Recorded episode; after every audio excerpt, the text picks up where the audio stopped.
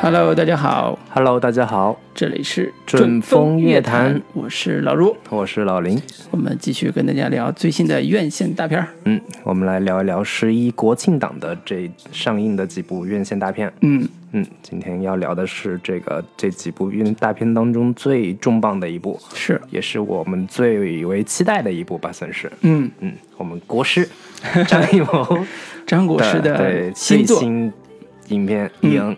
对对，那我们就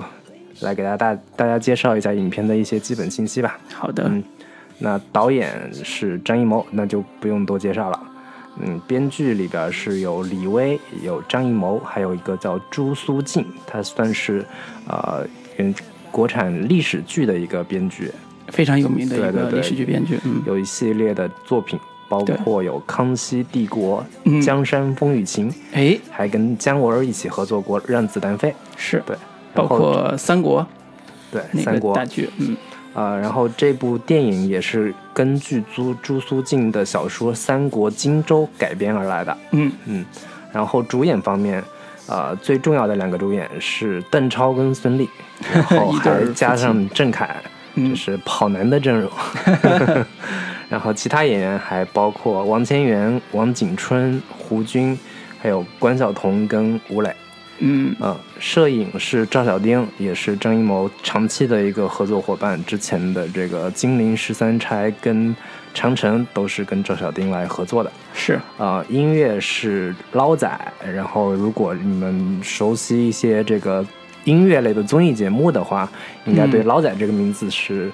不陌生的，包括什么跨界歌王呀、我是歌手呀，经常出现他的身影。然后他也是之前做过一系列的电影的一个呃配乐，包括《可可西里》和《警察故事二零一三》《解救吴先生》等等这些作品。嗯，听起来是个很商业化的一个作曲家，啊嗯，然后剪辑是周周肖林，然后他是《夏洛特烦恼》跟《七月与安生》等等影片的一个剪辑，美术叫马光荣，呃，是《三国之见龙卸甲》，嗯，然后另一个这个美术叫李昭华，是《唐人街探案》跟《捉妖记》的一个美术，服装是陈敏正，这个是国产这个宫廷剧的一个服装大拿，包括《甄嬛传》呀、《芈月传》，然后之前跟张艺谋也合作过《三枪拍案惊奇》的一个服装设计，呃，基本的这些这个呃幕后阵容就是这些，然后出品公司是乐视影业，然后腾讯影业和完美微秀娱乐跟博纳影业这几家呃公司。是，片长是一百一十五分钟，上映时间是二零一八年九月三十号。成本我看 IMDB 上写的是三亿人民币的一个成本，然嗯，后目前票房是一点八个亿左右吧，然后两天的时间，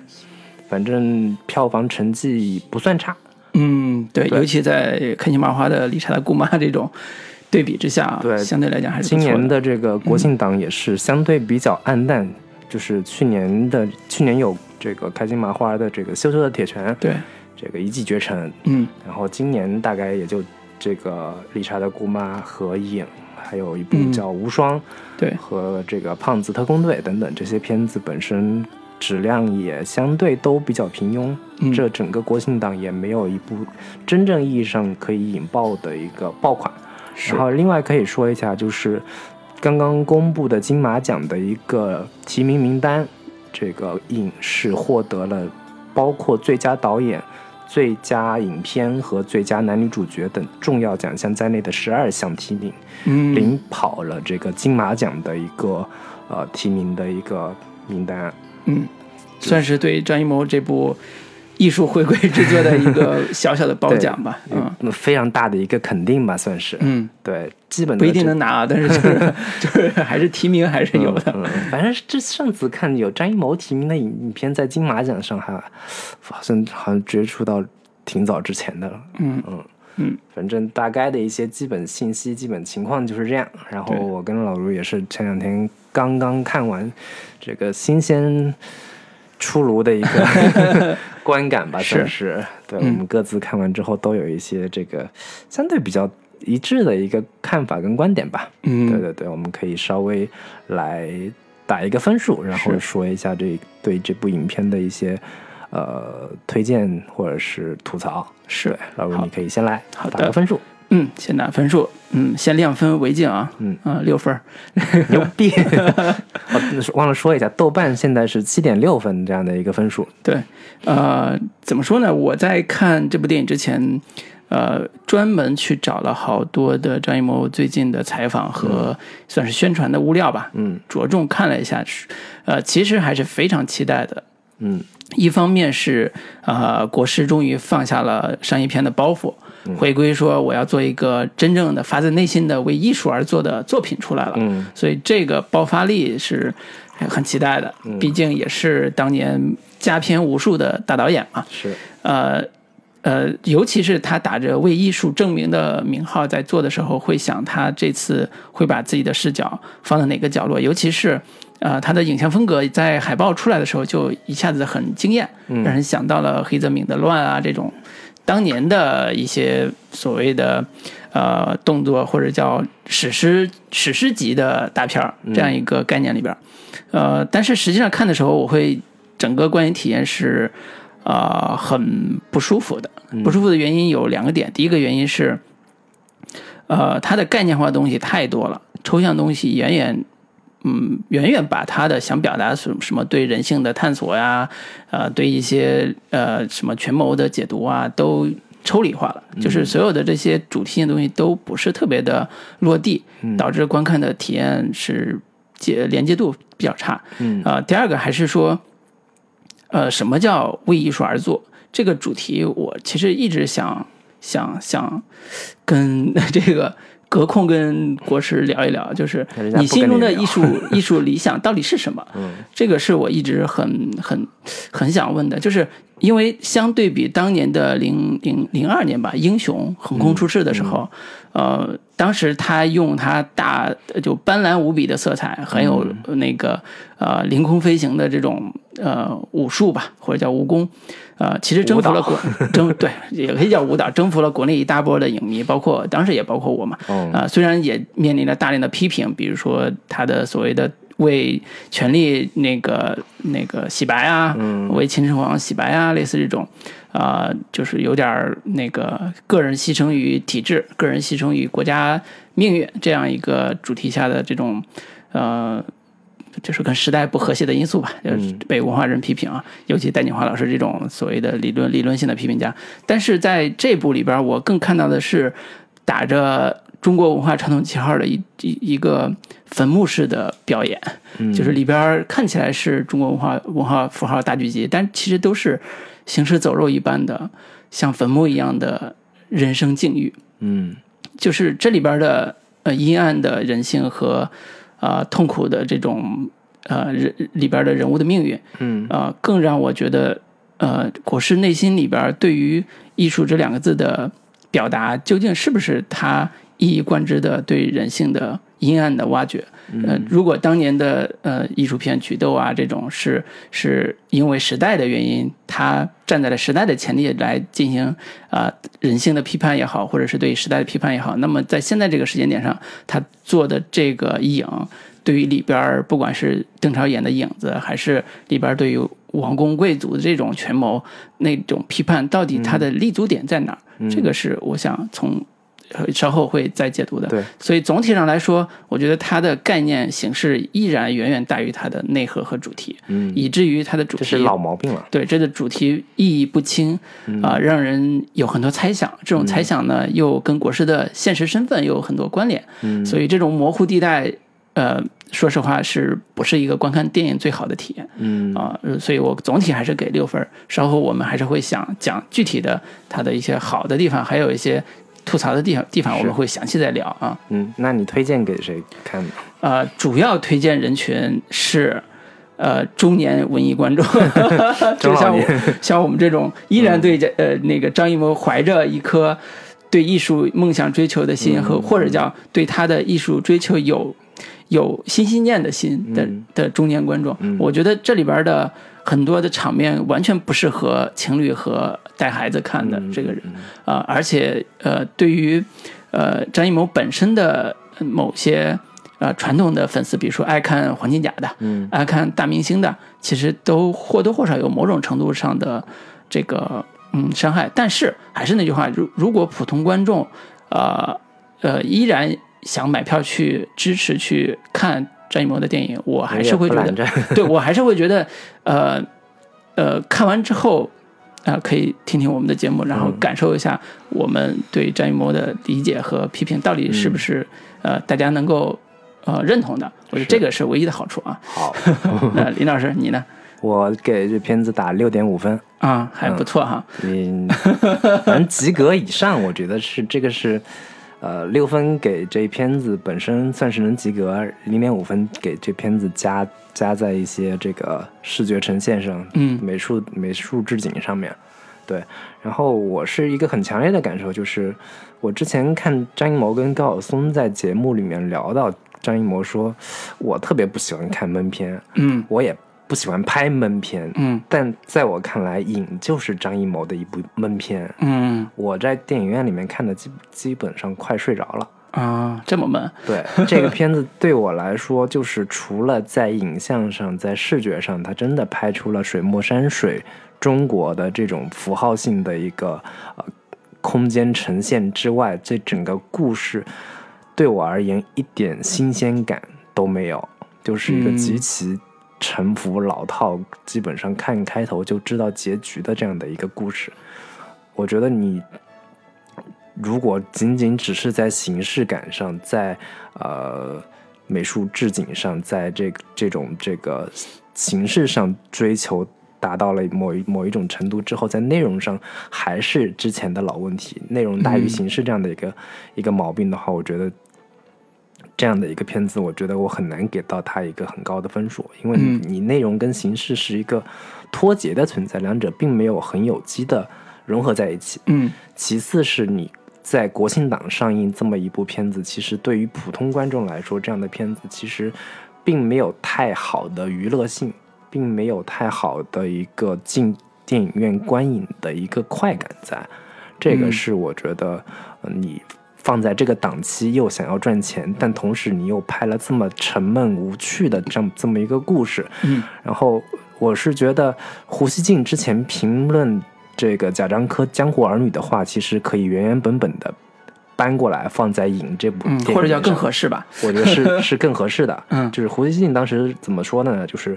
他说《江湖儿女》是充满了负能量，用灰暗的镜头讲的好人不得好报的平庸故事，嗯既不会让你愉悦，也不会让你掉眼 泪，就是心里有点堵得慌。嗯，我觉得放在影身上 面是完全合妥妥适。对，特别合适，对对， 然后尤其堵。对对对，我觉得这个其实我说要推荐的话，呃，十八岁以下或者说这个十二十十五十六岁以下的儿童观众或者说青少年观众，其实我不不推荐嗯进电影院里里面看，这是我看过在《黄金甲》之后这个另一部张艺谋极其血腥、残暴、暴力的一部电影。嗯，对，然后基本上算是黑白山水版的《黄金甲》嗯，这样的一个观感。如果要按分级来分的话，这部片子的分级应该是在 R 级这种限制级的对这样的一个呃分级上。嗯所以我觉得这个呃小孩儿就千万别去电影院看了，看了你也不是很能看得懂。然后奔着这个娱乐性的商业大片这样的一个观感去电影院看的观众，我觉得也不是很推荐。然后你如果一直对于张艺谋很感兴趣，一直对他的电影也特别感兴趣，我是可以推荐你去电影院看一下，看看张艺谋到了这一步他的一个呃电影美学。呃，发生了一个什么样的转变，或者说他的一个脉络又有一个什么样新的一个变奏，等等这样的一些。然后，嗯，如果你是邓超、邓超、孙俪的一个粉丝，我觉得你也可以去电影院里面看一看，欣赏一下邓超人格分裂式的表 演，对，以及他们俩的这个夫妻的一个 CP 和 CP 感到底有多强。嗯，对，嗯大概就是这样的一个推荐吧。好的，反正基本上我们两个人对目前这部电影的评价都不算太高，嗯呃，相应的在现在的社交媒体上对这部电影的吹捧或者夸赞。呃，也是比比皆是，对就是包括朋友圈，包括现在豆瓣评分七点六分，也证明了说，在这部张艺谋回归之作上，嗯，大家的认可度还是相对比较高的。是，啊，尤其对于它的山水的风格化的处理，嗯还有里边的对于影子这个主题的一些表达，嗯啊、我相信好多观众是发自内心的觉得是很牛逼，是是很有力量，嗯，我们没有在电影里面看到，我们总是学习各种好莱坞的西方的那些东西，什么好莱坞的剧作方式呀，嗯好莱坞的那些拍摄手段呀、特效技术呀等等的，怎么就没有人拍我们中国人自己的东西呢？哎，中我国们人中国的自美己学的到美底学，我们传对统美学，中国文化如此博大精 深，怎么就不能融合到电影里面去呢？哎，我们的那文化自信来 自哪儿呢？我觉得这可能某种程度上是暗合了一些呃民族主义情绪，或者是某种文化自信的一个呃心理的回潮。嗯，然后这么一部电影出来之后，会有这样好的一个呃评分。对，而且它在对外宣传上也是以这种所谓中国传统文化回归类似这种主题做嗯的，所以也会相应的带来一波这种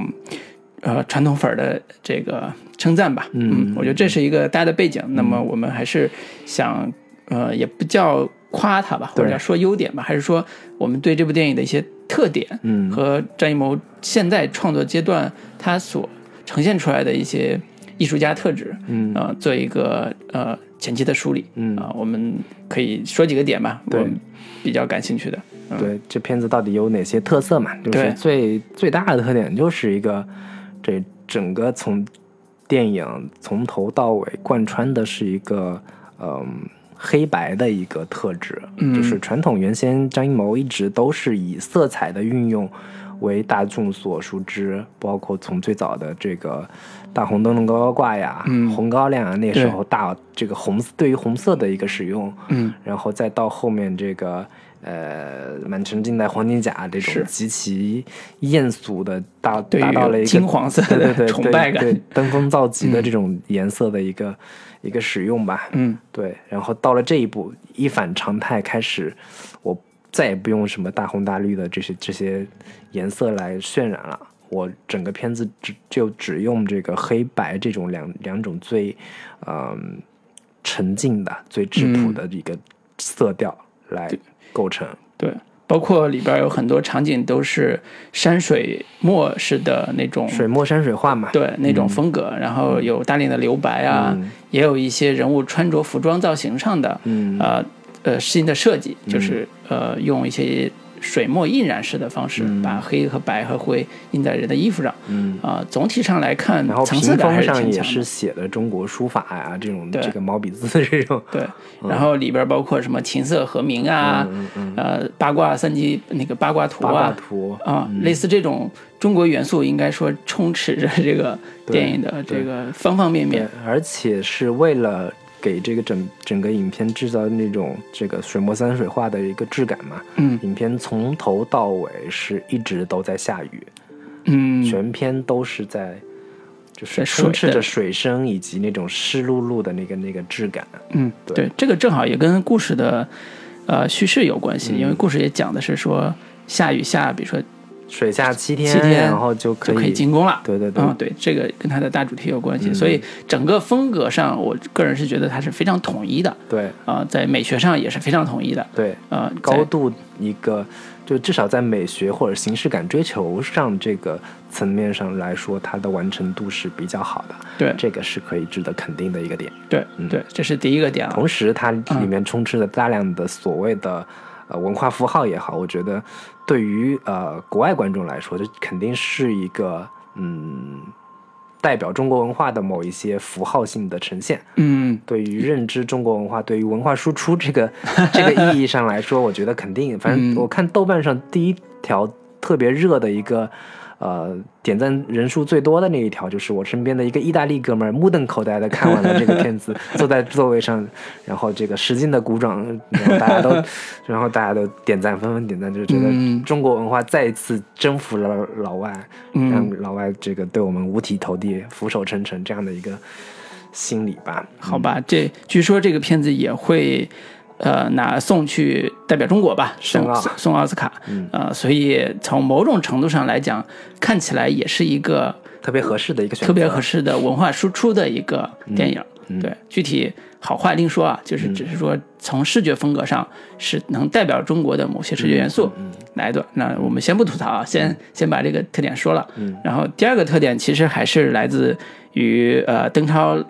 老师，对，因为这个电影在一开始大家期待的就是和它的主题影子有关系。嗯那邓超在里边饰演的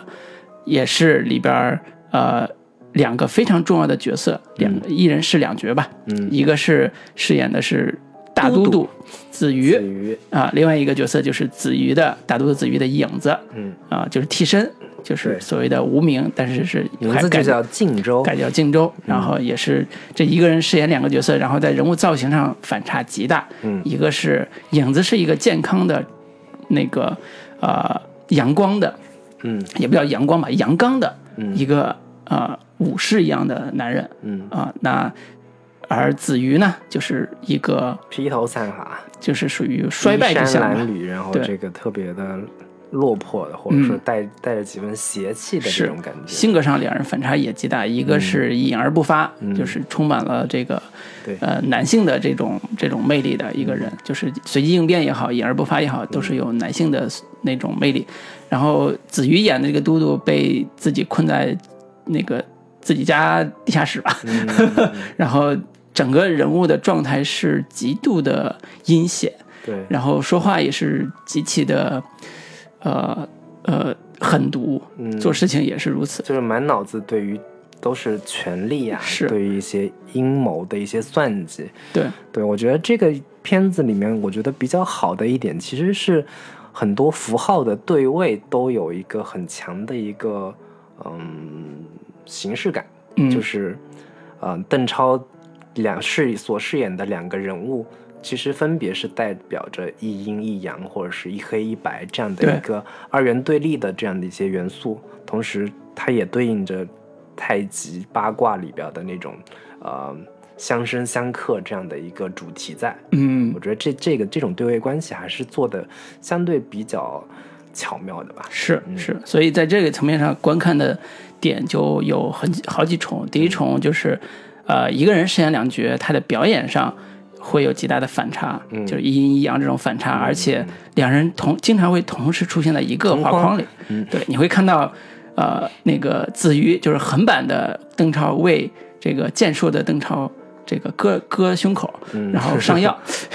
这个这个场面是极其的有奇观性的，而且也有一些趣味点在里边儿。我相信好多邓超的粉丝看了之后，也会有一种恍若隔世之对感。对对，原先传统这种都是会有一些特效化妆的方式，让让两个人同时出现在一个画面里。嗯对对，现在技术特效技术做得好了，基本上以假乱真吧，就你看不出来这里边有什么破绽。嗯呃，这个表演上跟整个的特效完成度还是非常好的。嗯那第二重还是从这个呃利用影子完成所谓的收复锦州也好，呃复谋国呃为这个为主公这个嗯打倒主公这个阴谋也好，就是它有一个非常重要的内外之分，嗯呃内里边儿是呃子瑜，外外边儿替他跑腿儿的这个影子，嗯呃荆州这两个人，其实在主线上是以晋是以晋州，也就是这个影子的视角嗯来推进故事的，嗯所以这故事又是可以讲讲成一个。呃，一个影子的自我救 赎，但是被被阴谋所害的这样一个大主题的故事。嗯那这里边有一个很重要的点，其实是身份的问题。对，就是影子这个人的身份，他对自我身份的认知，还有对呃自己所从事的影子这个工作或者影子这个身份，呃，到底有什么样的嗯自我认知，以及以及这里边非常重要一个点是，这个影子和孙俪所演所饰演的呃小爱，嘟嘟的夫人小爱之间的所谓的爱恨之间的故事，嗯更多的可能叫欲望之间的故事吧，就是性欲之间的故事，他们是如何对于嘟嘟这个这个真神或者真真实的人，或者是背景后的人产生怎样的戏剧冲突？所以这里边儿在表演这个层面上，基本上我觉得还是完成了这种啊、呃影子和真身还有他的夫人之间的情感这样一个三三角角关关系。对，所以这个部分不得不说，张艺谋虽然对于呃整个大的故事有很多很抽离的地方啊，很多很、呃抽象的表达，但是在人物关系上还是极力的想做的再实一点啊、从人物逻辑上来讲，还是能看到他们三人之间的矛盾的起点和落点啊、这个算是还是不错的地方。就是该具、该建立的、该具备的一些人物关系、戏剧情境、戏剧矛戏剧矛盾，在这部电影里面其实基本都还是具备的，嗯只不过是这个故事讲的好 讲的不好的、嗯。的一个差别而已。对对，尤其是呃这里边儿呃邓超饰演的这个靖州，呃因为睡了人家的夫人，对吧？这里按理说是一个、呃家庭内部的一个危机事件，那他从家庭内部又扩展到整个国家。的一个阴谋之阴谋之中，所以这里边的家庭和国家之间的命题也是在放在这个人物关系上，应该说处理的呃，我不能说它好，我只能说这是张艺谋一以贯之的很多层面上的对于国家国家的一个表达方式。嗯嗯，甚至是可以说是母题式的一个对呈现。对，所以身份之困也是。呃，一个挺好玩儿一个话题吧，经常会有里边儿的邓超会有一句话说的还挺好玩儿，就是，啊、我自己被囚在暗室里，没有光啊、一个人顺着墙在摸，找到一条缝也看不到什么光，就是一个人这种铁屋中的呐喊这种人设，其实某种程度上可能象征着这个。嗯，国师这个艺术家对于当下自己的认知，或者是当下中国认知，不知道啊，只能说好像这个影子这个人物身份，国师这么喜爱，以及呃，他已经是原来剧本里边完全不存在的，但是自己非得加进去，嗯、是不是有这种表达？不知道，但是是可以供大家解读的一个部分。嗯，是，反那正影我子这个部分，我觉得还是，呃，是是是一个国师跟之前的很多故事完全不太一样的一个表达方式。嗯对，其实呃，另外在呃演员表演上，我觉得这整部片子整体上来说，嗯、演员的表演没有太大的一些。漏洞或者说太大的一个短板吧，尽管有人诟病说这个吴磊跟关晓彤的表演存在的一些问题，但是也没有说，呃，这个不是表演的问题，我觉对得。 问题，对对对，这个这不是表演的问题，就对是或者说问题没有大到说拖整个影片的后腿，或者是他们成了一个巨大的短板短板。是我觉得整体的演员的表演是在水准线上的，嗯我觉得这个是还是呃应该值得肯定的。尤其是我是觉得对于郑恺这个角色的一个演绎，还是给我带来了一些小惊喜的。嗯相对这个邓超的这个表演的话，我觉得郑恺整个，呃，我可能他这个角色本身的一个层次感会更丰满一些，或或者说更丰富一些。嗯，然后表面上是一个特别昏庸的、特别嗯这个、呃无能的这么一个君主，但其实最后翻出来说，他原来是一个特别有心机、大阴谋家特对对对，嗯大一切都尽在掌握的这么一个心狠手辣的一个角色。表面、嗯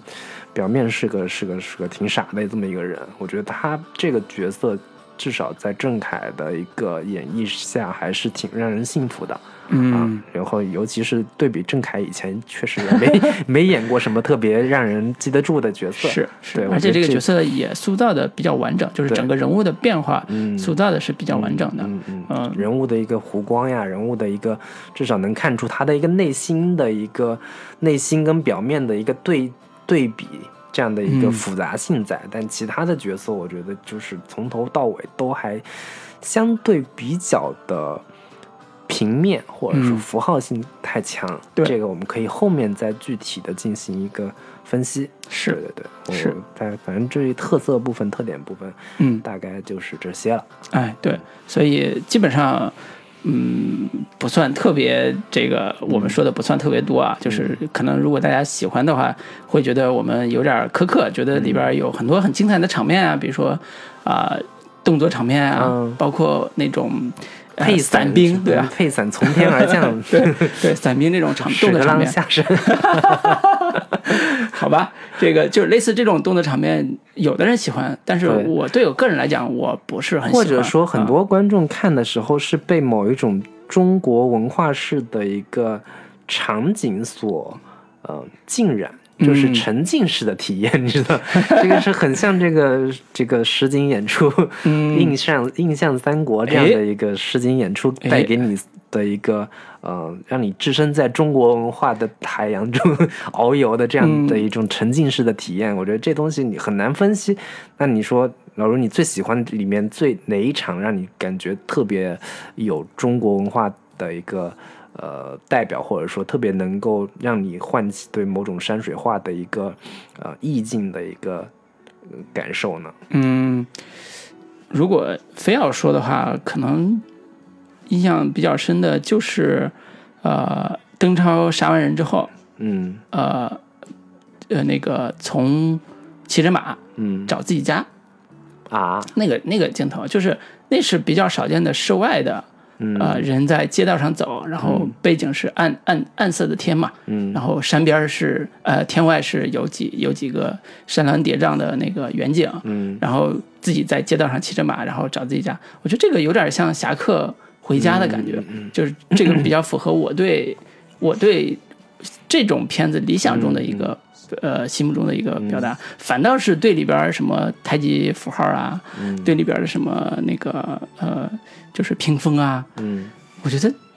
不，我完全太符无号感化了，嗯对，完全无感。就说实话是无感，就是我只能说啊，你做了一个抽象的设定啊，把真实的人物三国故事嗯抽象成一个虚构的舞台，这个舞台上。布满了布景，这个布景就是书法，嗯，就是跟我们看舞台剧的感觉是一样的。就跟我们看这个奥运会开幕式的感觉是一样 对的。对，甚至说可能就像你说的，是个大型实景演出，嗯，印象刘三姐改成印象锦州、荆州啊，晋州，靖州，对，印象靖州。然后在印象靖州里边有个人物划划着船也好，骑着马也好，或者有一段爱恨情仇的故事，嗯就这种感觉。就是这个不是我，呃，非常喜欢的电影的东西。嗯嗯但是我对里边有一场文戏是特别喜欢的，嗯，就是在最后，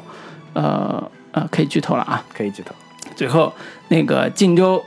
呃，也是杀掉了自己的真身，嗯就是子瑜。嗯他把里边一个面具戴到子瑜身上的时候，其实完成了一个自己身份的确认，嗯，就是说你是真身，但是你已经被我杀了，那你的身份也就泯灭掉了。嗯，然后从此以后你从此以后，我我就就是真你身。真身对嗯，然后在这个过程中有一个镜头特别好玩，就是那个面具是两个眼睛的孔，嗯呃，主观视角拍到的那个面具能看到外边儿两个孔外边儿的两个世界，左边儿一个眼眼睛的世界是啊、呃真实的那个呃荆州子瑜，啊、真实的荆嗯州，就是子瑜在呃真主观视角看到的嗯那个、那个面具，那个两个眼睛，左边是荆州，嗯、拿面具盖他脸上，嗯右边是他看到的在墙缝中偷看到的他老婆和荆州，呃床笫之欢的那个场景，就是这种，呃。镜头感是整个片子我觉得最好 的，最好的一刻或，者最说好的一刻，表意最最明确的，对或表意者最明确表意表意且最有意思的一个，且潜台词够明确、够丰富的一嗯就个是一个男人临死之前脑中最心心念的对对两个人，对一个仇人，对，就一个是是你自给我己戴的了绿帽 子，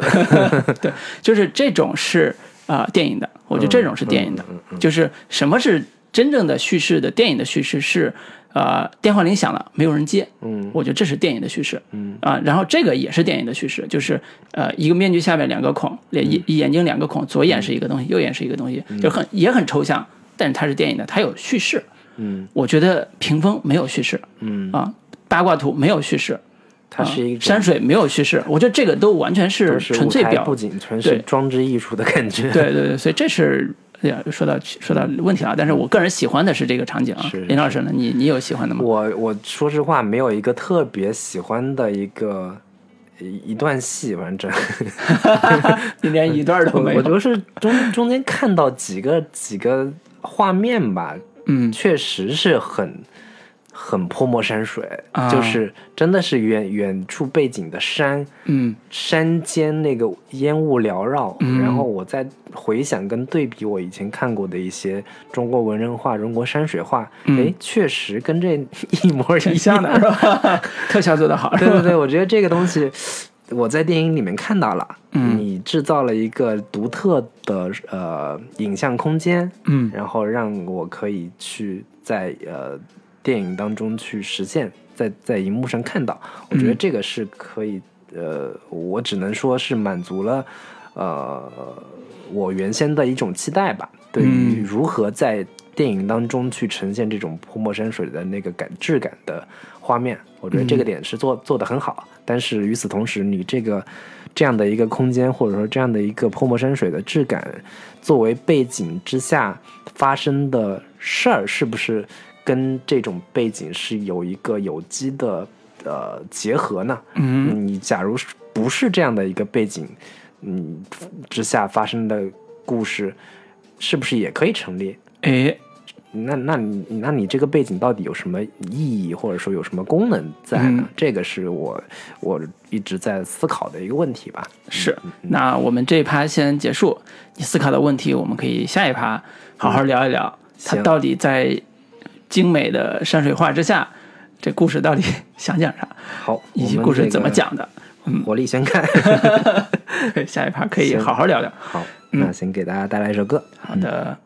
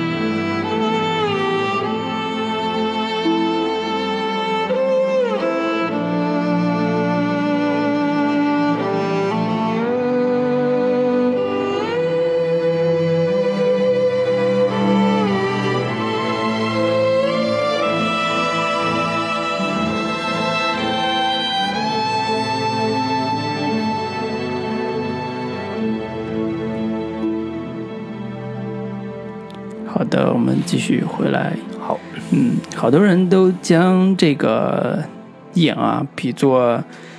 呃黑泽明的《影子武士》啊，嗯因为一开始看到物料啊，看到这些海报的时候，会觉嗯得影像风格特别的呃史诗风格啊，壮观且有强烈的这种嗯对呃动作片的某一类动作片吧嗯这种风格。对，张艺谋自己接受采访的时候也说了，是呃自己呃某某种程度上是会受到影子武士的影响，嗯，但是呢，他是他也是自己也说了嘛，就是《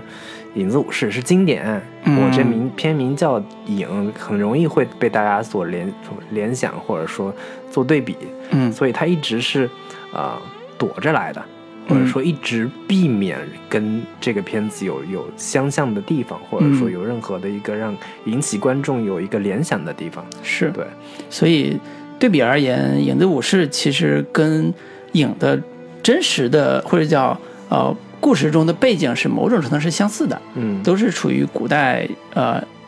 类似古代类似战国类似这个时代吧。嗯一个是三国，就是影的影的影的真实的背景，嗯一个是呃战国嘛，呃呃德德川之前的那个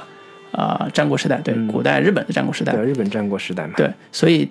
这两个片子在呃故事的基点上，我觉得是比较相像的嗯啊、尤其是呃张艺谋可能也借用了人家那个《影子武士》里边的一个主设定，嗯，就是利用一个影子充当主公也好，充当都督也好，嗯然后完成一个呃政治的意图嗯，啊、类似这种大的主线是啊、相似的，但是啊、嗯但是你看过之后，你会觉得完全他妈的不一样。 嗯对《影子武士》的一个呃非常重要的主题就是说，假如真身不存在了，那嗯这个影就、就相当于是说皮之不存，毛将焉附这样的一个概念吧，就是真身没有了，影也就没有必要存在了。嗯，但是呢，这个影这个片子最后告诉我们是那个呃，彼彼可可取而而代 之。嗯对， 就算真身不存在，我依然还是可以对占据对对这个都督之位。嗯嗯，而且呃，同样是呃两个大的这种影子的主题，其实在表达方式上差别也特别大。呃，相对来讲，影子武士还是一个呃尊重某些史实原则，在整个场面和整个故事上，以还原细节、还原真实为最核心的诉求。嗯而且把人物命运的戏剧冲突，包括刚才说的影子武士这个人物命运，从一个盗贼嗯马上要处死的盗贼，变成呃一个呃藩主啊、这样一个心路历程，嗯是呃是这个武田信玄，五点心弦，对嗯这样一个心路历程和他自己的命运的命运悲剧吧，然后。呃完成一个比较三个多小时的一个展示，那这个展示本身是现实主义的，嗯是啊、呃遵从了战争片，甚至一些古古代的动作呃阴谋片这种类似的主题去做的。嗯呃，相对比而言，《影》这个电影完全抽离了现实因素和现实背景，嗯这个是我一开始始料未及的。说实话，嗯，我没想到做的这么彻底对。啊、就我们是原先以为它是个三国故事嘛，对，但其实我们我们看的时候也能看出来，其实是个三国背景。嗯，那个都督来一 听周都瑜督嗯嘛，对对，对啊大都督，对，然后还有其他那些那些角色都有一个靖州，就荆州这种嗯，音都差不多。对，然后这个什么关羽，关羽那个什么，呃，就是也受到聘礼，然后要嫁女儿。嫁给对方等哎等这些、这些桥类段，似的桥段都、嗯都可以引发联想，但是你硬要把这个时代背景又给架空了，对，嗯对，就是所以这个架空是在我看是非常非常彻底的，嗯这个彻底到抽离了呃现实感的地理环境嗯啊、你觉得这个地方可能中国就根本不存在，在我看来啊，嗯就比如说它里边的皇宫嗯是是没见过的，中国任何一个朝代会用过的皇宫的样式，里边的衣服穿着也是中国任何一个朝代可能没有过的衣服样式，嗯呃，甚至说呃，对于地理位置上的一些处理，也都呃，包括里边儿主线的情节，比如说特洛伊木马这种类似的这种工程的方案，嗯都是中国历史上可能没有过的一个细节的展示方式。所以这种抽离，在首先从地理环境和呃建筑啊、人物状态、人物人物服饰这种基本的呃没服化道这些元素里边儿全部剥离了。嗯这个给带来的一个巨大的一个变化 就是，呃，一方面它能完成所谓中国化的水墨画一样的中国风的视觉处理，嗯啊、另外一方面就是啊、那这个所有人物都在舞台上表演了嗯啊、这就是个大舞台，它整整个电影有一种很强烈的一个舞台感，嗯而且是而且是那种先 锋先锋先锋戏戏剧剧式的舞台感，嗯，就是它把时代背景都抽空了之后，它更方便它去加入各种奇怪的符号，呃。或者不能说奇怪的，嗯或者是加入它想要加入的这些符号的表意的东西，嗯呃，不会让观众产生太强烈的一个年代的一个对应，嗯或者说我去考证说这东西是不是在那个年代不太可能出现呀，等等的，就把这个嘴给堵上了。嗯对我觉所以得这个只更多是这样的一个功能。对，所以它完成了一个我可以叫古代中国的想象，嗯就是如果你完全不了解中国，对，你看这部或者说片老子，外看的时候，对你你会觉得古代中国就是这样的嗯啊、屏风上都是字儿，对，然后那个自己家还有一个大的阴阳图， 没事儿练练武。嗯嗯嗯嗯 然后还有一些就是衣服也是当年也是这样的水墨对印染的对嗯啊、但是这些细节全是假的，在我看来全是假的，因为屏风可能到了宋朝才正儿八经的嗯流行，嗯尤其是这种文人文人画式的这种屏风，就直到后来很晚才会有嗯类似这种东西。那这样一种古代中国的想象，我应该是我我这么说吧，就是呃，在我看来，呃，就像你最后结尾留的，就是这个古代中国的想象和这里边的人物，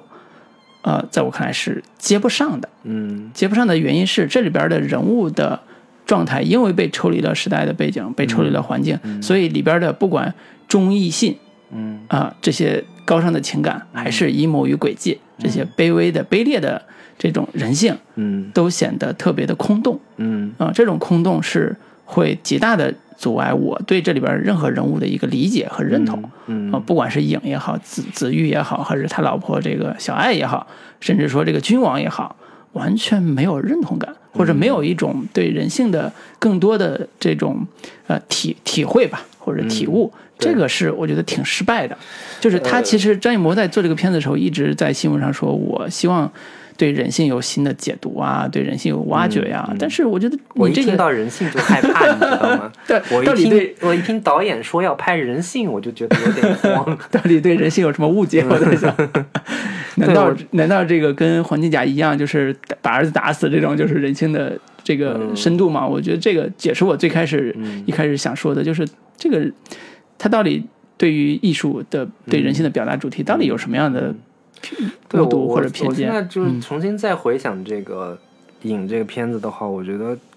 我越来越觉得这片子可能是张艺谋做的某一某一种先锋戏剧的一个试验，嗯或者说某种大型实景演出更加偏剧情化的某一种尝试。嗯，难道要在荆州要做一 个印象荆州的？对对对，就是我你你我回想之前看那个戴锦华老师的文艺文艺批评理论，经常在讲说，是一个在乌有之乡的乌有之地所发生的事情， 嗯就是它抹去了时代，抹去了人物的这个让你可以呃产生共情或者是产生共鸣的这些共鸣点，然后只留下了一堆符号，只嗯留下了一堆表意纯粹表意的这些功能，来做一场这个呃嗯叙事实验。我只能嗯去做这样的一个理解，嗯反正否则的话，我无法理解，呃，这个呃故事的背景到底是一个什么样的存在。我我不我不相信这个故事是真实发生的，对这这个事儿就很可怕。嗯对，我只能让，只能理解成是张艺谋，你这可能是拍给国外观众看，或者说拍给西方电影节看，嗯让大家去做某种呃古古老中国的想象。嗯只能是这样的一个幻想，或者说，对于很多中国年轻观众而言，我们更多可能具备某种外宾视角，或者说对于中国自己的传统文化也有某种陌生感，或者说猎奇感。嗯某一些文化符号就被当成是这种中国文化的一个典型代表。嗯，我们看到这些东西也会觉得很有，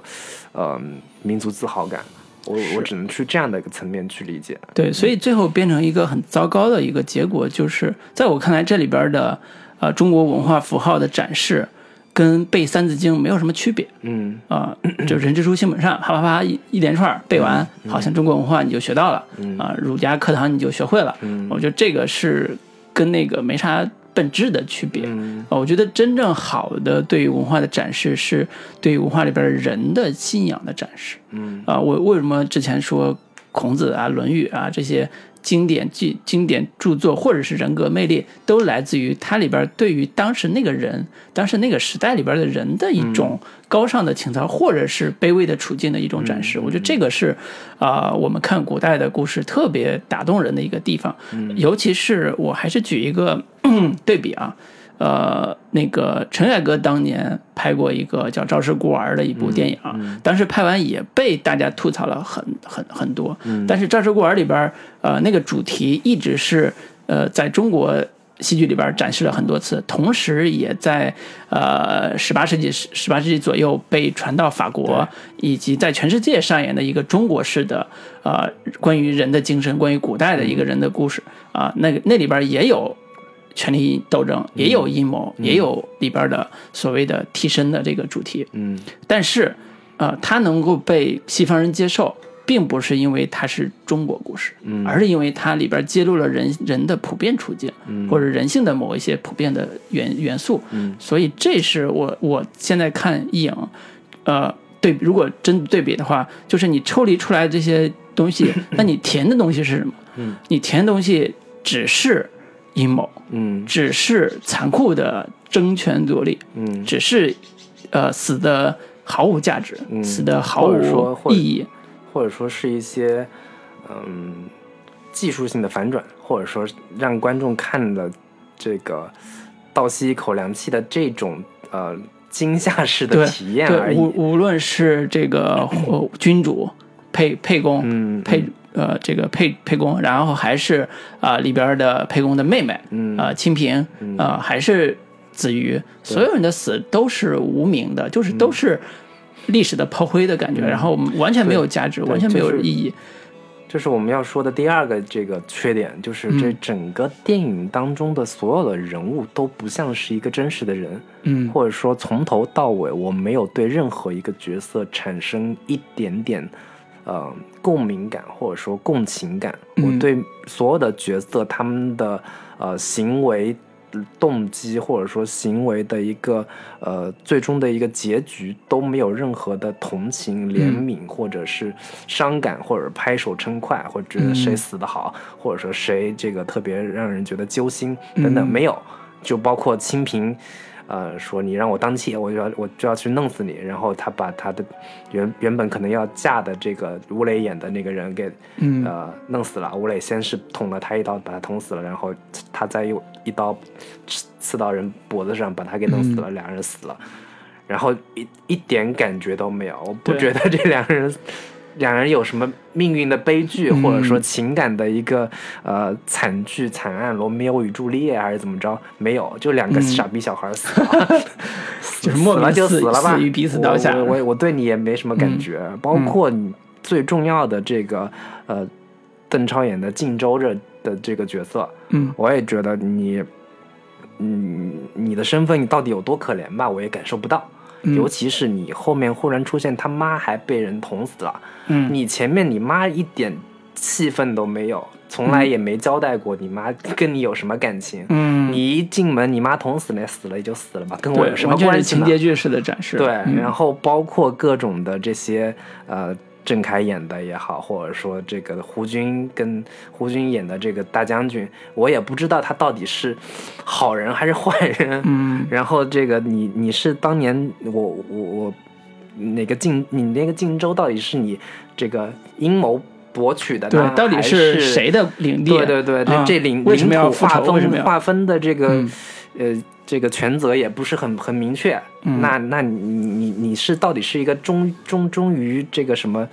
呃守卫边疆 领土的 一个解放军战士，还是说怎么怎么样？但就完全没有这些东西的话，我对你这些人物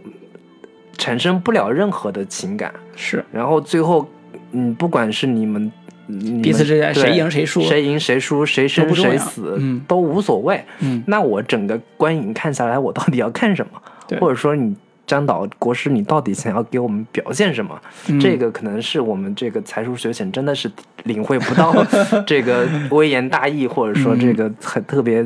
这个高深莫测的这些境界。我们嗯年纪还轻，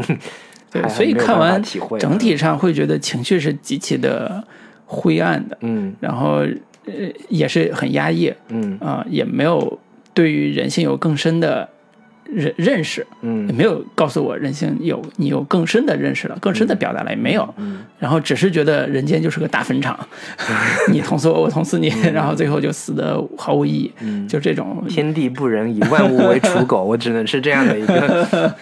对，如果是这个是影的意义的话，那呃，果师的这种悲观论还真的是他艺术表达里边可能是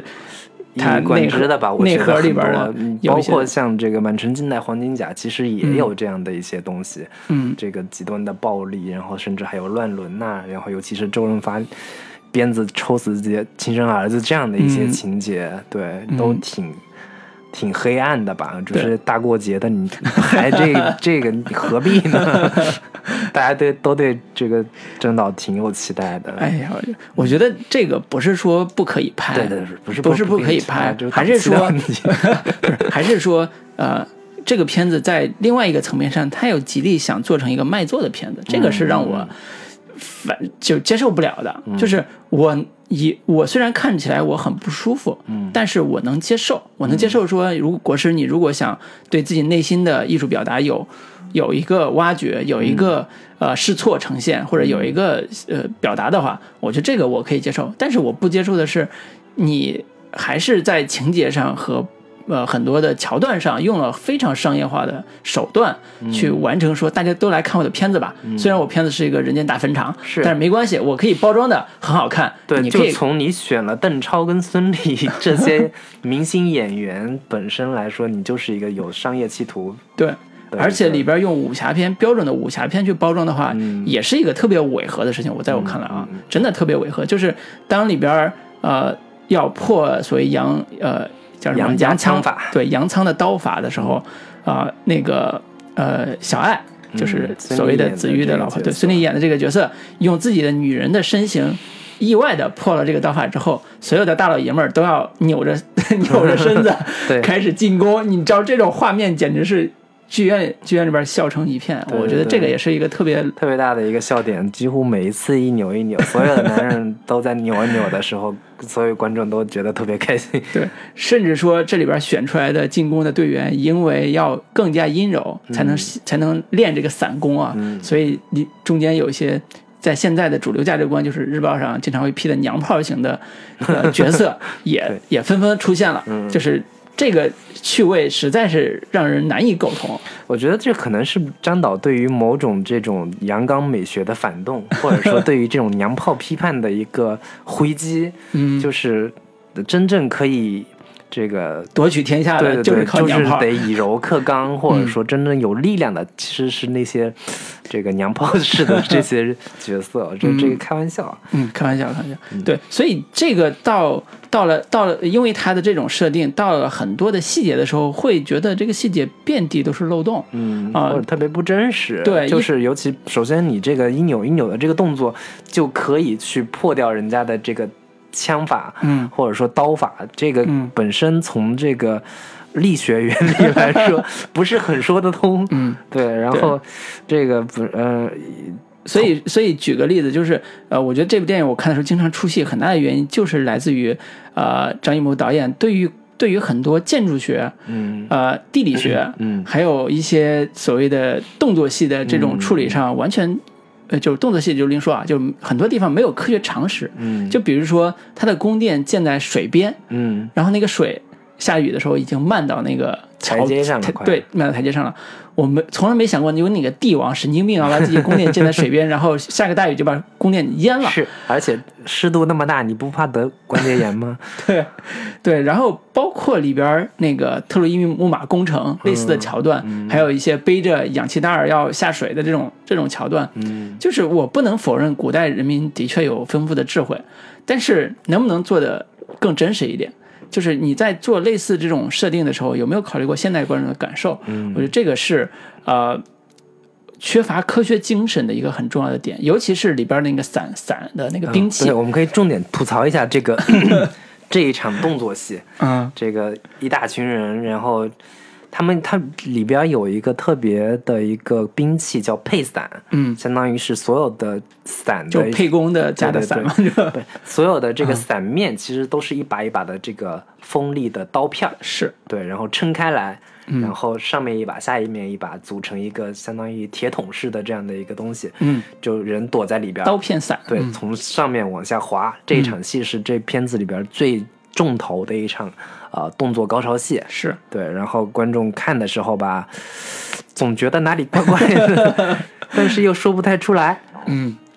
对，我觉得大家可以这个。看了之后，大家会就就就基本上会明白，就是首先这个东西本身的一个实操性到底有多强， 我们这个从力学原理，我我我觉得是挺有问题的。这个、嗯这个伞面，然后就就能就能一直往下滑，然后嗯同时还能保持一定的队形跟队列，对这个是挺奇怪的。对然后你在这么狭窄的空间下，然后还得是这个完成攻击，就嗯射箭。但是最大的问题是，只要但凡前面有一个速度慢下来，或者说卡小心顿倒了一下，嗯被人倒了一下，后面基本上全部都得撞成一 团。然后同时那些伞面都还是刀片，对互相碰到的话，各自都是死伤一大片。基本上到到中间就就可能全军覆没的这样的一个情况。那只能是从一个美学的一个角度，或者说从场面好看的角度上设计的这么一场戏，但是这场戏的一个、本身的一个实际功能还是挺挺弱的，或者说没有什么特别实际的意义。对对，或者说他，我看到类似这种戏的时候是完全跳戏的。嗯，我一直很担心，说你在画的下滑的时候，就是滚动的时候，戳着旁边人咋弄？对你戳着自己咋弄？对，就是你这个，你你还没跑到地儿呢，自己人全死了，这种情况是完全有可能发生的。嗯 就这种，我在经常会在想说，如果做一个电影啊，呃，这层逻辑如果还还需要讨论的话，我觉得是挺悲哀的一个事儿。嗯就是为了美，为了好看，为了动作戏牛逼，这个可能是呃好多香港武侠片带来的一个一些一些一些方案吧。嗯但是香港武侠片也不过是把动作戏做成啊、飞机大飞机大炮，就是一伸手。一掌劈过去，然后排山倒海，就是像一个炸道崩过一样，然后一一轻声一跃，然后就像那个坐飞机一样，就飞飞了他妈几十里几十里什么之类的，就是它有很多的夸张和呃飘逸的那个成分在里边儿，嗯但是它大部分不会写的那么实，呃，最实的也就不过是什么血滴子，类似这种啊、用一个用一个道具来完成一个谋杀，就是它它对于力学的某些原理尽量还是保持一些呃可操作性的对，啊，它不会像。张张国师这种直接在地上滚起来，这 种滚的完全我怀疑他这个桥段是当年长城里面没用完的， 放到这部戏里边再再再补充一下吧。我觉得这看起来特别魔幻，或者是奇幻剧里面、奇幻电影里面才会有这样的一些设定。但是你整个故事其实是又是一个现实主义的一个题材。嗯，就就或者就说至少，呃，你工程本身它不能靠一只手挥过去这个成就功效了，嗯类似这种简单的方式处理，那能不能把它处理再看起来合理一点？哪怕你抽离了故事背景，能不能再合理一点？对，你至少有个盾牌往前怼一怼吧，对就类似这种，我觉得这个。嗯，因为可能在他来讲是已经完全抽象化了，完全抽离了，所嗯以不讲究这些逻辑。但是实际上从观看的效果上来讲，呃，我觉得是挺受影响、挺受干扰的吧，嗯挺受干扰的。嗯，对，然后另外还有一些这些人物的一个 bug，比嗯如邓超，你在那一场已经跟胡军打成那样了，胡军一刀把你基本上肚子给拉了吧，嗯还是怎么样？然后就是呃拿了个胸，然后自己后背上对戳了后个，背上又戳了一个大大大大竹片子，嗯，给看他着也挺疼的。对，反正基本上我以为这场戏他已经挂 了吧，基本上，然后结果下一场戏他就回家了，回家了之后又碰上有人暗杀他，然后嗯又受了伤，回家找妈妈，结果嗯被发现妈妈死了。嗯对对对，然后结果下一场戏又跟没事儿人一样，又跑回去跟、跟那个郑恺演的那个沛公嗯一块儿吃饭，嗯，喝酒，嗯，好像伤口好像已经痊 愈了。端坐在这对个，皇这宫个里，也太超级英雄的人设了吧？你这嗯是刀枪不入，怎么打也打不死的小强的这样的一个设定，嗯反正这个这个逻辑也挺挺挺说不通的。嗯，对，嗯，对，所以吐槽这些小的桥段，还是来自于呃内容跟形式完全匹配不了。我觉得你抽离了这么多那个时代背景也好，现实的现实的元素也好，结果导致的是，嗯，你新加的东西非常的杂乱，且我呃就是逻辑上不成立，嗯导致这种结果其实是挺挺挺糟糕的。我个人觉得，嗯对，所以呃呃，还有一个点其实是呃，回过头来说啊，就是呃，这个电影对于张艺谋来讲，他做成这个样子，他到底，我觉得他内心里边到底想表达的主题到底是啥？是啥？ 对，我也想知道。对，就是这个是，当然我们只能靠靠自己解读，靠靠自己猜揣测啊。嗯，就是张艺谋电影里边经常会有，就是早期的电影里边经常会有一个主题叫性压抑。嗯，这个性压抑是他从啊、红高粱》第一红部高粱处女作开始，以巩俐为代表的一个欲望对象、欲望符号， 对从然后这个大红灯笼高高挂，嗯然后怎么样获得老爷的一个这个敲脚的一个 权利悄悄的权利嗯，然后还有包括这个菊豆，举到菊豆嗯里边儿的这个特别经典的，我觉得这片子也是张艺谋宇宙的一 某一种呈现。重现这个、啊呃，菊豆里边儿这个呃偷窥，嗯，就是扒扒扒扒墙角，然后这个。偷看自己老婆对对跟对那个偷看洗澡啊，或者对嗯偷偷看偷情啊，这些、这些偷窥的主题，对，然后这个、呃包括像《满城尽带黄金甲》，嗯，这个主题，这个乱伦嗯对对对，在这部片子里面也有，对对，整个都还是某一种张艺谋宇宙的 一个一个一个建立吧，或者说某种尝试，嗯反正也挺有意思。对，嗯包括偷窥这个主题是影里边特别重要的一个呃，塑造孙俪饰演的这个小爱的角色的一嗯个戏份， 就是呃呃，小爱这个人设在一开始跟这个贾夫君之间是相敬如宾的，嗯啊、在上床就是在床边休息的时候是分居的，分居休息的，但是啊、在两人经历过一些所谓的呃共同历险，比如说在在那个呃我我我沛公面前呃逃难之后，就是呃躲过去之后，两人在情感上发生了一些小波澜，最后两人上床了。然后呢，偷窥这个语境就发生在他俩啊、有床笫之欢的时候，被真身子瑜这个。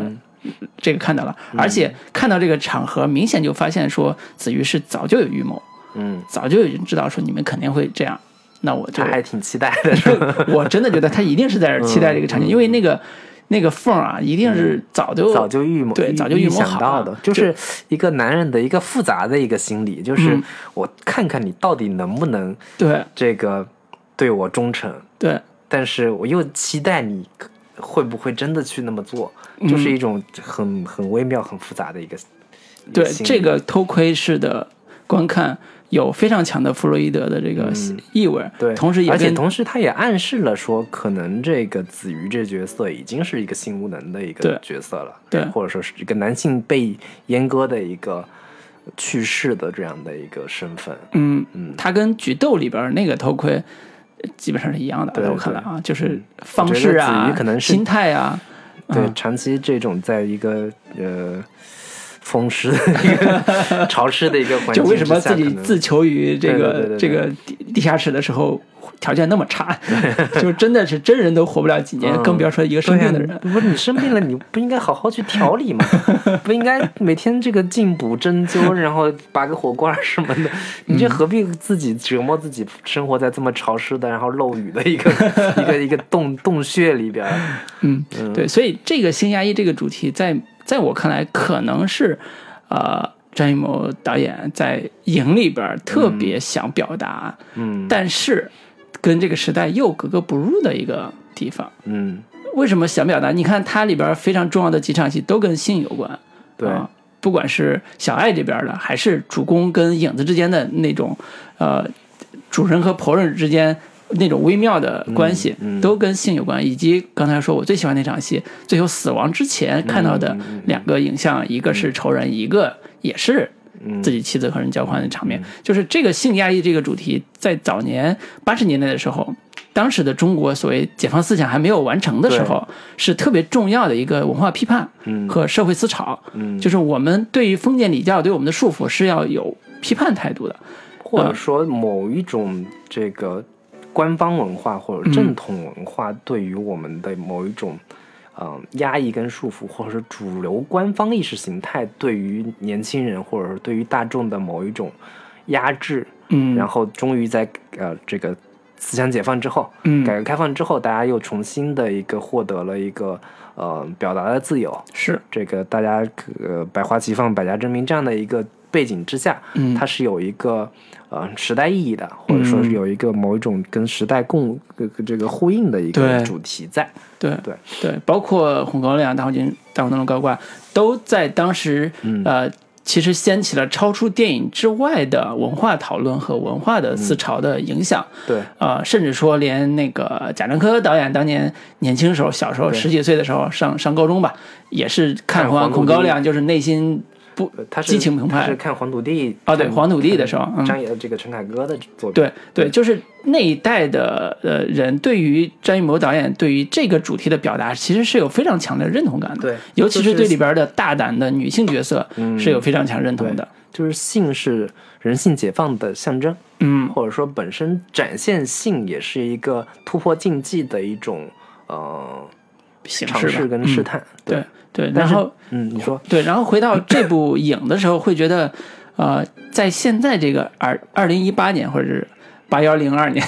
这个时代下，呃，再去探讨性压抑这个主题的时候，呃，张艺谋导演所表现出来那个分寸感和对人物的塑造，嗯，呃，我个人是觉得跟这个时代已经脱已节经了过。时了，或者已经说脱已节经了嗯脱节了，都已经过了二十三十多年了，对你还在拍这种东西，对你还在讲述这样的主题，嗯你难道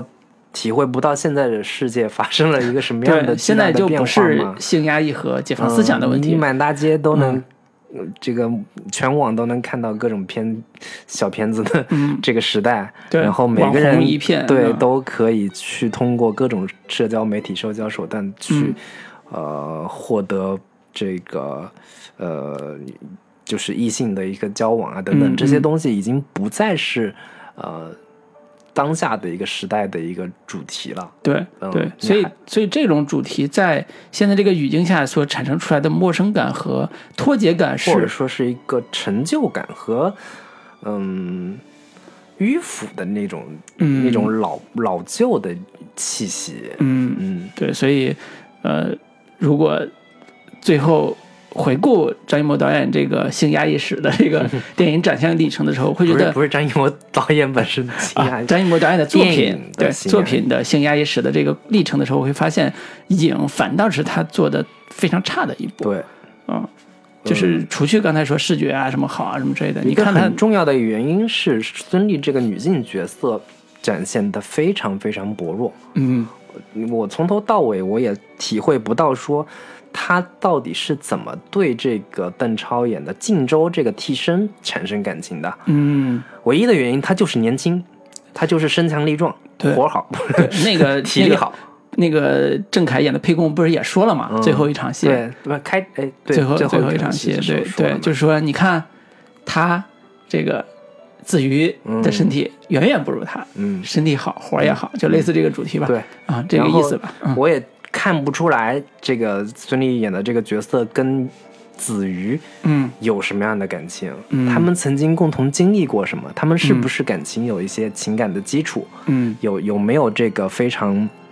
坚实的曾经一同经历过的什么样的一一些东西，嗯，这些东西也完全没有，对，我能看到的是一个最原始的、最呃生物化的，或者说最身体本能的一个反应跟驱动，就是我选嗯年轻力壮的，我嗯选择身体好的。我觉得这可能是张导这个人生经验或者说人生历练 足够丰富，已嗯经不再去纠结那些肤浅的情情爱爱的这些嗯东西，更直指直指本心，直指这个最本本质质的、最核心的一个、嗯呃荷尔蒙的、利比多的这样的一些东西，诶，来告诉我们说，嗯，年轻就 是好。所以啊，这个片子在故事的一开始就有一段文字嗯念白，就是这故事先讲了一个背景，然后说啊、故事是从小爱嗯，的一生中最难的选择开始的。对，对啊我一开始以为这是一个应该是个女性视角的一个故事吧。嗯，对啊，这个女人在一个年轻力壮的一个呃帅气的设计的这个男人影子，对和自己的真真实的对真都实督的对丈对夫啊之这间的两选者择。之间到底应该是一个什么样的选择？这是一个女人特别纠结的一个一个考验，哎天人交战的一个过程。嗯但结果发现完全不是， 对就是孙俪这个在这个片子里面是一个非常薄弱的、非常符号性的一个存在，她的嗯本身的戏份也非常少，然后也只没有。展现出他的一个内心的一个纠结跟呃两难的一个抉择。是嗯是，所以当啊、张艺谋导演在一开始用了这句话之后，啊、基本上没有看到对这句话的阐释，直到最后一刻，好像嗯有有那对么这一个点主题的，有对这个呃那个这句话的阐释，就是孙俪最后一个镜头就是孙俪大喊一声，这个失魂落魄大喊一声，然后追随这个这个呃叫靖州吧，这嗯个、这个影子，然后跑到门边，准备开门的时候，突然又停住了，对外又开始张望，又窥视，然后外边到底发生什么不知道，就至此结束。结束。啊，然后站起来的时候，观众说：“妈了逼，这什么玩意儿？” 我真身边真有观众说骂脏话，说这拍的到底啥意思？就是呃，我不能否认张艺谋导演在这个片片里边付出了巨大的心血和努力，试图完整他的完完成他的艺术表达。但是呃，我们从他的整个文本上的完成度来来讲，在故事上依然有非常大的问题。嗯啊、从一开始那句话到最后这个结尾，嗯他没有完成他想要表达的这个女人的选择到底在哪，嗯以及她的艰难的地方，最难的选择到底如何？嗯因为整个故事的结束的时候，不需要他选，都是别人嗯对帮他在选，啊、就是呃，主公说你们俩人就浪迹天涯吧，这是他主觉公得的好选像也行。 对，然后那个那个子瑜杀回来了，然后也说，哎，你俩看起来有故事啊，是吧？ 然后这还没说完就被捅死了，对，就就就这种选择完全不是他们两个，甚至也不是这个女性这个小爱的选择，或者完全不符合当下这个如火如荼的女性主义运动，或者说女性观众会看了觉得特别窝火，特别觉得嗯，真是有点过于嗯、简化女性的一些情感，嗯或者说觉得女人可能就是喜欢年轻力壮的，嗯除了这个就就就没有没有别的一个想法了。对，如果你回到这个主题上看的话，可能最后的完成点反倒是说，哦，原来女人就喜欢年轻的。 你这个主题最后落落落下来，谁谁能受得了？ 对啊，我们回想当年张艺谋拍的那些片子，不管是《红高粱》还是《大红灯笼》，还是这个《菊豆》也好，这个《秋菊打官司》也好，就就是嗯至少是巩俐所饰演的这些电影当中，嗯，张艺谋是多么擅长拍女性，是或者说多么擅长去展现女性优秀的一面，或者对是独就是让人敬佩敬仰的那些独立、嗯，包括秋菊打官司这对种，坚嗯强的，然后这个爱恨分分明的，然后有个性的这样的一些女性女性角色，是张艺谋一直非常擅长的这样的一个呃领域。嗯但是你到了今天，《影》这这部片子，它在展现女性形象上，竟然是一个这样的一个。呃，让人觉苍得白的对嗯我毫无魅力的，毫无毫无一个呃特色的一个没有什么性格的这样的一个、嗯一个一个一个状态，嗯其实是一个很大的一个退步和嗯、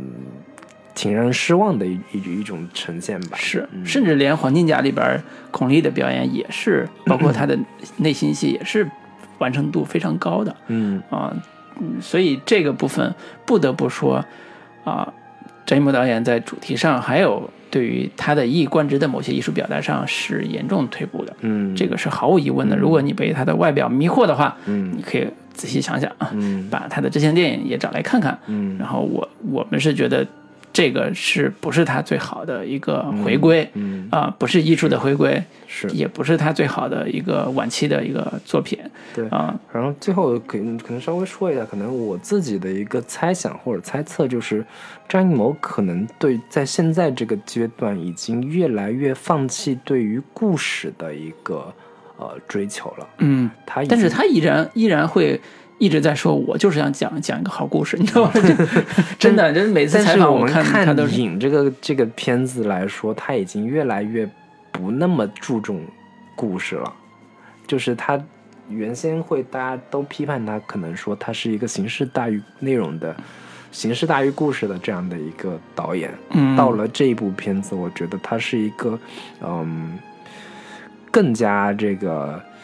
呃，嗯就不顾及故事的逻辑对的，对对嗯对，更加这个，呃，怎么说呢？就是一个更不更不嗯更不顾及故事，更不注重故事，而更多的把精力放在这个形式感的营造上，嗯，更加放在我我会觉得他现在的状态，就是这部电影里边表现出来的状态是，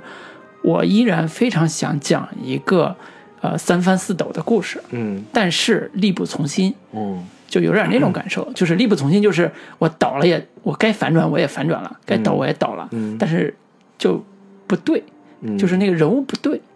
就我觉得这个是跟他的创作方式有很大的关系的。对，或者嗯说我更大更大的一个猜想就是，可能这一部片子是一部黑色电影，嗯或者说跟他哪一部片子有某种类比性，就是《三枪拍案惊奇嗯》，所有的人物都没有什么好人坏人，嗯所有的这些角色也都只是一些被欲望驱使的、被欲望所所折磨的这样的一些人物，嗯给你呈现的一段人间悲喜剧，或者说一一段人间的一个呃截取出来的片段。嗯导演也不做任何的主观的一个褒贬，或者说主观的一个评判，嗯就是呈现给你，呃，人性可能是这样子的，会比较黑暗，比较、嗯这个残酷或者比较残暴，仅此而已。我嗯觉得可能这个是张艺谋另一另一重他一直以来感兴趣的一一个主题吧。嗯，那这个主题可能也是主要放在邓超饰演的影这个人物身上。嗯，我就相信有有心的观众可以在里边也能看到，是不是国师对于这个中国未来命运前途这么悲观 啊？这个对不对？就是连这个这个，因为影子这个主题差远了，就影子这个主题，其实在真实中，呃，是非常传奇的一种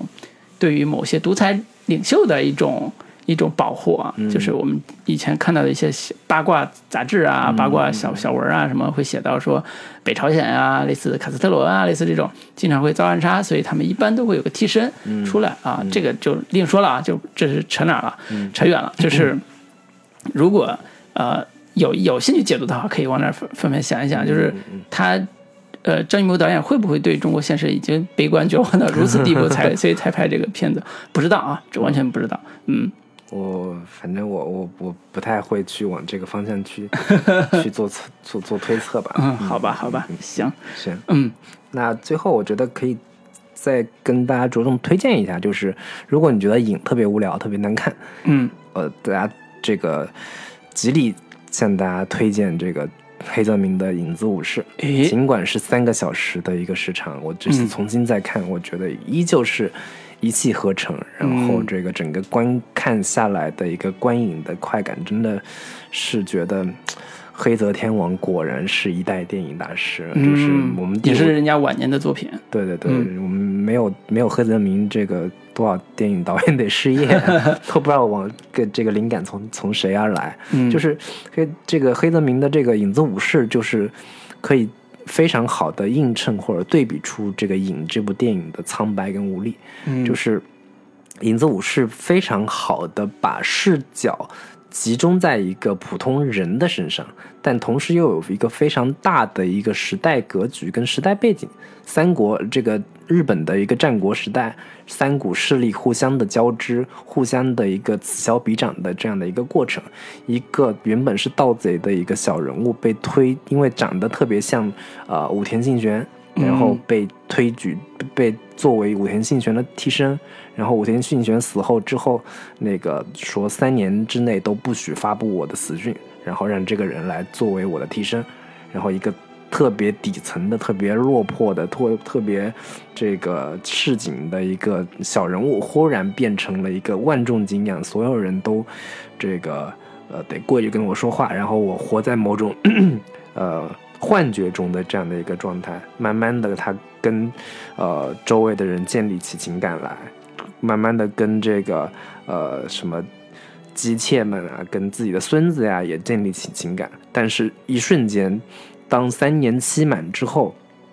他瞬间的地位又忽然就变成了一个普通人，然后所有人就把他赶走了。然后，但同时在这个三年的经历过程当中，他原他所这个经历的这一切回忆呀、然后他所扮演的这个角色本身在他身上的一个印记，同时他对这个死去的武田信玄的一个，因为长期的扮演之后所呃产生的一种异样的对于这个主公的一个呃忠诚感，这些东西集合在这个主人公身上，是让人非常有 代入感的，同时也会对这个小人物的一个人物的悲剧性跟悲剧感有一个非常强烈的一个同情心，就是他原本可能就是一个很快要死掉的人，但是他。命运的一个不可捉摸，让他经历了这一切，让他 把他推向了一个人生的高峰之后，对他的一个嗯，就是命运造成的一个无所适从的一个感觉，就是真的让人觉得这个大时代背景下，所有人都是一个命如飘萍的这样的一个呃，这个这个悲剧感。啊是对，这还是挺推荐大家去看一下。嗯这整个片子，尽管三个小时是非常有意思，然后一环扣一环，很多非常有意思的电影感的一个设计。对你可以看出黑泽明在这个呃影像调度上，呃嗯色彩的运用上，同时在音乐的一个使用上，都是非常非常大师级的一个是一个一个一个牛逼导演。这个牛逼作品，值得推荐。《影舞者》就是影子的一个灵感的一个来源之一吧。对，嗯嗯，行，对那我基本上要说的就是这些了。嗯，好的，那我们今天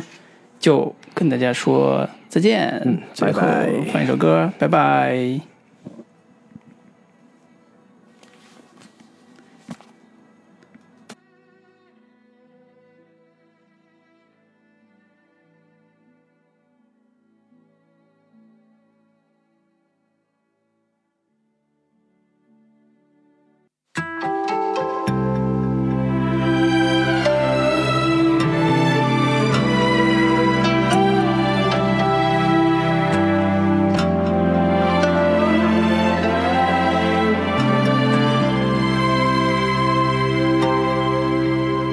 结痂，紧贴住血肉的盔甲，沉溺于一朵镜中的花，烛火缠绵了，一起融化。喝下你唇边两头那冰茶，越深了心事为谁高挂？花心着欢迎，聚沙成塔。你是蒸发，滚滚落下一夜白发。万丈悬崖，抬头五月，低头无花，如诗的造化，如梦中挣挣扎由来时放下，心生风沙，纷纷呀，终于又落下。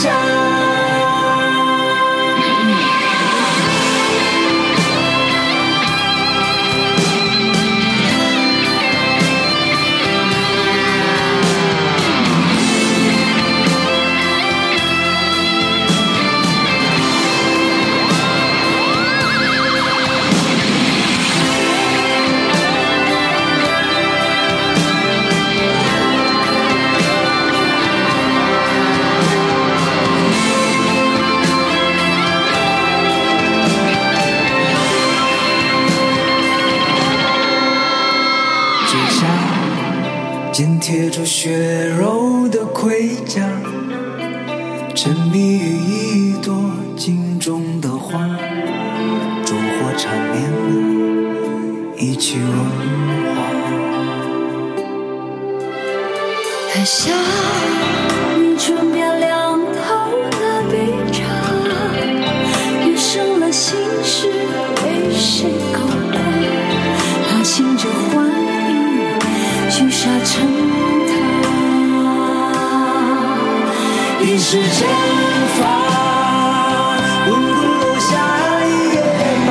发。万丈悬崖。抬头五月，低头无花，都市的造化。如梦中挣扎，如来时放下，心春风沙，纷